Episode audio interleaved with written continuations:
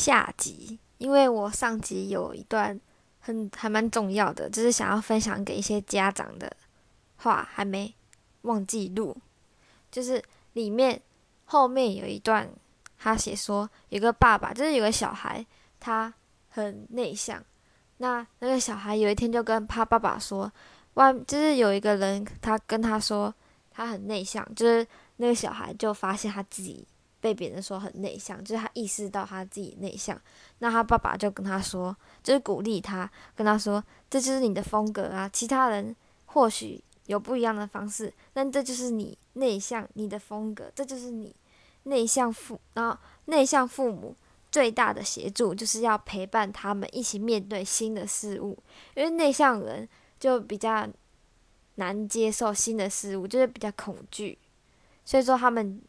你只是需要给他足够的安全感，然后陪他们一起去面对新的东西，然后让他们知道，但是也要让他们知道，没有安全感是很正常的东西。就是你要让他们知道，新的东西不会很可怕。对，然后其实就好像是如果开学的时候，刚开学的时候啊，或者转学的时候啊，你可以，你可以跟，你可以陪小孩说，就是你可以陪小孩。一起带他一起进去学校，然后认识新同学啊。然后你可以跟他跟他说，那位小朋友，你看那个那位小朋友，他看起来很好，你应该去跟他聊天啊。还是说你可以跟他说，你看，如果你去跟他聊天的话，他一定会很开心哦。你可以去试试看。那如果那个小孩不敢的话，那也可以扶着他，你就可以摸着他的背，然后带他一起去。你要让他知道你在旁边帮他，你在你在他旁边陪他，让他觉得他不会没有安全感。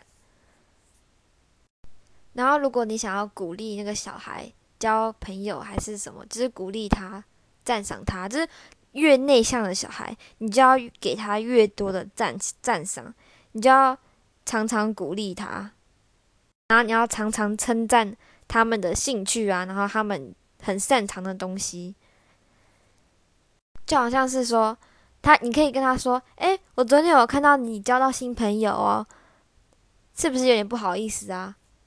这样很棒哦，只是你要你要这样，你要跟他鼓励，你要跟他鼓励，然后或是如果你就是你可以，你要如果你想要跟小孩聊天的话，或者你希望他可以跟你分享一些事情，在学校发生的事情，因为有些小孩他不愿意跟家人分享，但是不敢放开心胸跟别人分享，而你要越小的时候，他越容易跟你分享，所以应该小时候开始就要培养他跟你分享一些他在学校发生的东西。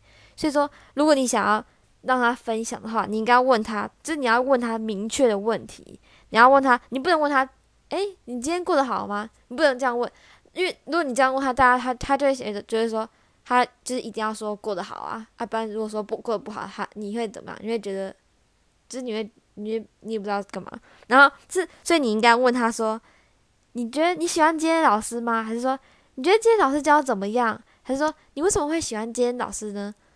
就是类似那种比较明确的问题，然后问这些问题的时候啊，你可以让他在他比较放松的情况下问他，就好像是洗澡时候还是准备要睡觉的时候啊，就是你不能在他比较紧绷的状态，在刚放学的状态下，就是学同学还在身边的时候，然后你问他这种问题，他当然不会放下戒心跟你说啊，所以你一定要在他很有安全感的时候，很放松的时候跟他说，就是像我就是。我很感谢我妈妈，因为我妈妈她就是她居然会介绍我，就是我我很喜欢跟她晚上的时候跟她洗澡，就是她在洗澡的时候，她都会很耐心的听我说我的心事，然后还有时候说我先说心事的时候，她就是她不会摆出臭脸，然后很耐心的听我，然后有时候还跟我分享要解决办法，所以还好她会，就是她会。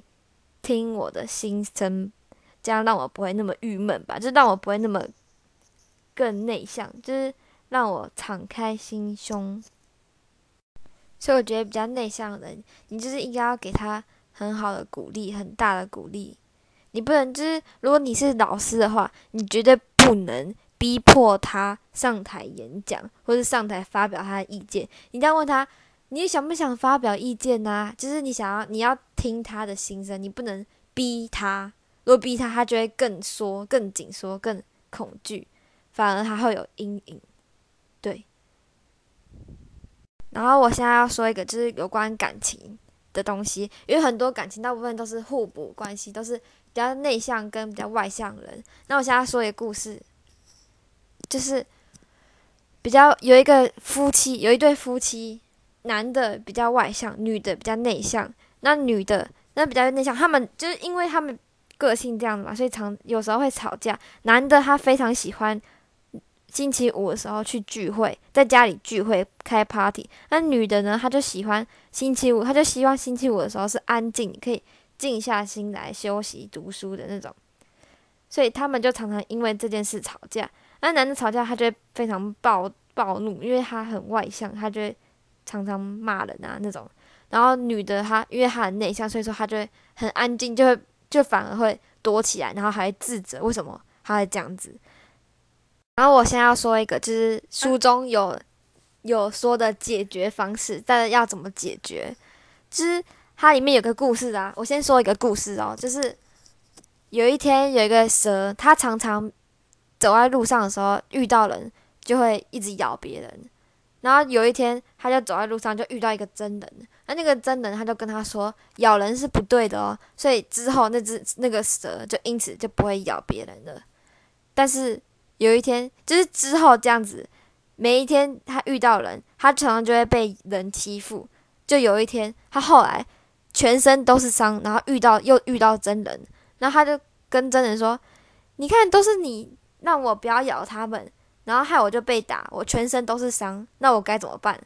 然后就真人就跟他说：“我只跟你说你不能咬人，那我没跟你说不能吓人。”所以说你，所以说这个故事就告诉我们。就是其实你不是说你，就是不是说，不是叫你不要对，不要，就是叫你不要对别人发怒，不是说你不能跟他一起解决这个问题，所以你应该要冷静下来。所以那个男生其实应该要冷静下来，然后休息个十分钟，然后自己问自己一个问题：为什么要生气成这样？你生气成这样？有就是有什么意义嘞？你主要为什么？就是你为什么要生气这样子嘞？那你这个是多重要，可以让你生气成这样子？那你如果很重要的话，那你应该好好表达。那你要用什么方式跟你的老婆表达呢？对，那那个女生就应该要就是敞开心胸，就是好好跟他试着跟他好好沟通。就你不要永远都躲起来，像乌龟一样。对。那我今天的分享就到这里喽，拜拜！听完记得要分享出去哟。